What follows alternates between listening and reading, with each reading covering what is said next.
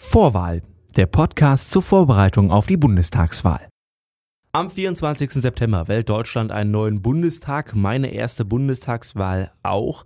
Und äh, ich habe mich mal gefragt, was wähle ich da eigentlich? Klar, Parteien, aber was sind Parteien? Darüber spreche ich heute mit Daniel Rocke. Schönen guten Tag. Hallo.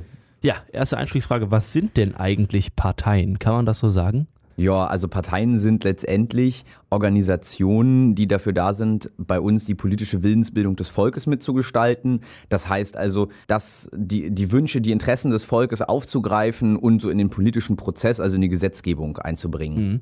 Jetzt habe ich die Partei dann gewählt, dann sitzt die Partei dann im Bundestag, oder?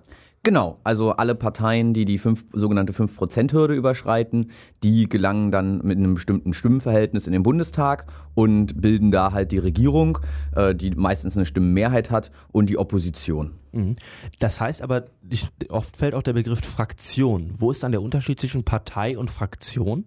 Eine Fraktion ist eine, ein Zusammenschluss von Parlamentariern im Bundestag, die bestimmte Aufgaben wahrnehmen können. Zum Beispiel können die Untersuchungsausschüsse einrichten und die bekommen zum Beispiel auch nochmal eine gesonderte Finanzierung für ihre Fraktionsarbeit. Mhm. In ganz vielen Parlamenten ist es allerdings so, dass, die, dass jeweils eine Partei eine Fraktion bildet und im Bundestag schließen sich CDU und CSU immer zu einer Fraktion zusammen. Mhm. Du hast gerade schon Finanzierung einer Fraktion angesprochen. Äh, man kennt so Sachen wie Willy Brandt-Haus, das Haus der SPD, äh, ist jetzt noch so ein Beispiel, da muss ja irgendwie auch Geld reingesteckt werden. Woher kommen die Gelder für Parteien? Also die Parteien haben mehrere Finanzierungsmöglichkeiten. Zum einen haben Parteien Mitglieder, ganz normal, die bezahlen den Mitgliedsbeitrag und darüber finanzieren sich die Parteien zu einem gewissen Teil. Ein zweiter wichtiger Faktor ist die staatliche Finanzierung.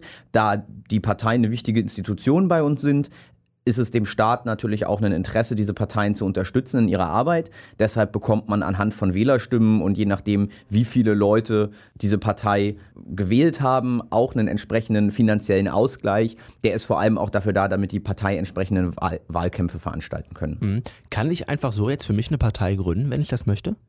Letztendlich ist die Gründung von Parteien frei, na klar. Jeder kann eine Partei gründen, der möchte.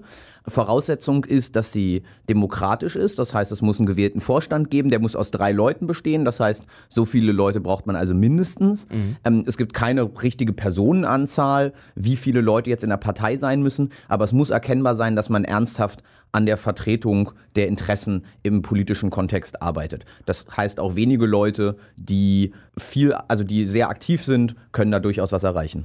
Okay, und dann habe ich also meine Partei gegründet, stelle mich zur Wahl auf und gehe in den Bundestag. Ganz so einfach ist es dann doch nicht. Als neue Partei brauchst du sogenannte Unterstützungsunterschriften. Das sind 0,1 Prozent der Wahlberechtigten beziehungsweise 2000 Unterschriften in den sehr großen Bundesländern. Die sammelst du ganz normal auf der Straße. Das heißt aber, die CDU braucht jetzt zum Beispiel keine Stimmen mehr zu fangen. Genau, die CDU ist eine etablierte Partei, die sitzt dauerhaft mit in der Regel mehr als fünf Abgeordneten im Landtag oder im Bundestag und ist deshalb automatisch zur Wahl zugelassen, so wie die anderen großen Parteien auch. Okay, das ist mir jetzt ein bisschen zu kompliziert, eine eigene Partei zu gründen. Ich möchte mich jetzt einfach irgendwo engagieren. Wo mache ich das dann? Klar, du bist 18 Jahre alt, du kannst in die Parteien eintreten, in alle Parteien, die es derzeit gibt, das steht dir frei. Viele der großen Parteien, also die derzeitig fünf Bundestagsparteien, haben Jugendorganisationen und auch in denen kann man sich schon, wenn man unter 18 Jahren ist, engagieren. Die vertreten dann natürlich auch besonders die politischen Interessen der jüngeren Leute in der Partei. Okay, jetzt bin ich also in meiner Jugendorganisation, in meiner Partei, wie auch immer drin. Was mache ich dann in der Partei? Ja, die Parteien und auch die Jugendorganisationen haben natürlich regelmäßige Treffen zum Interessensaustausch. Man will natürlich wissen, was bewegt die Leute, welche Gesetze sind wichtig, was muss geregelt werden. Ganz viele Abgeordnete haben in ihren Wahlkreisen dafür entsprechende Wahlkreisbüros, wo sie sich mehrmals in der Woche für Bürgersprechstunden aufhalten. Das heißt, da ist man dann, steht zur Verfügung als Ansprechpartner, weil man natürlich als gewählter Kandidat auch die Meinung der Bürgerinnen und Bürger in die Politik einbringen muss. Okay, und von diesen ja, Möglichkeiten, irgendwie was einzubringen, gibt es relativ viele. Diese Parteien sind nicht wenig in Deutschland, oder? Nee, es gibt äh, über 30 Parteien, wenn nicht sogar noch mehr. Man kennt natürlich die fünf großen, die derzeit im Bundestag vertreten sind, also die CDU, CSU, die SPD, die Grünen, die Linken.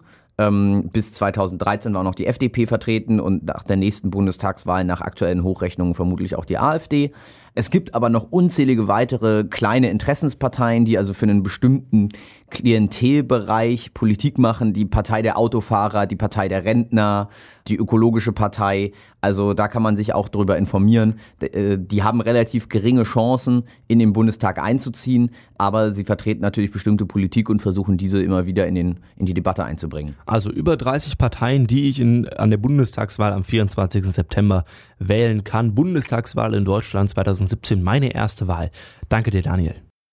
Vorwahl ist ein kostenloses Angebot der JGCL. Weitere Informationen und die Möglichkeit zur Unterstützung findet ihr auf j-gcl.org/politik.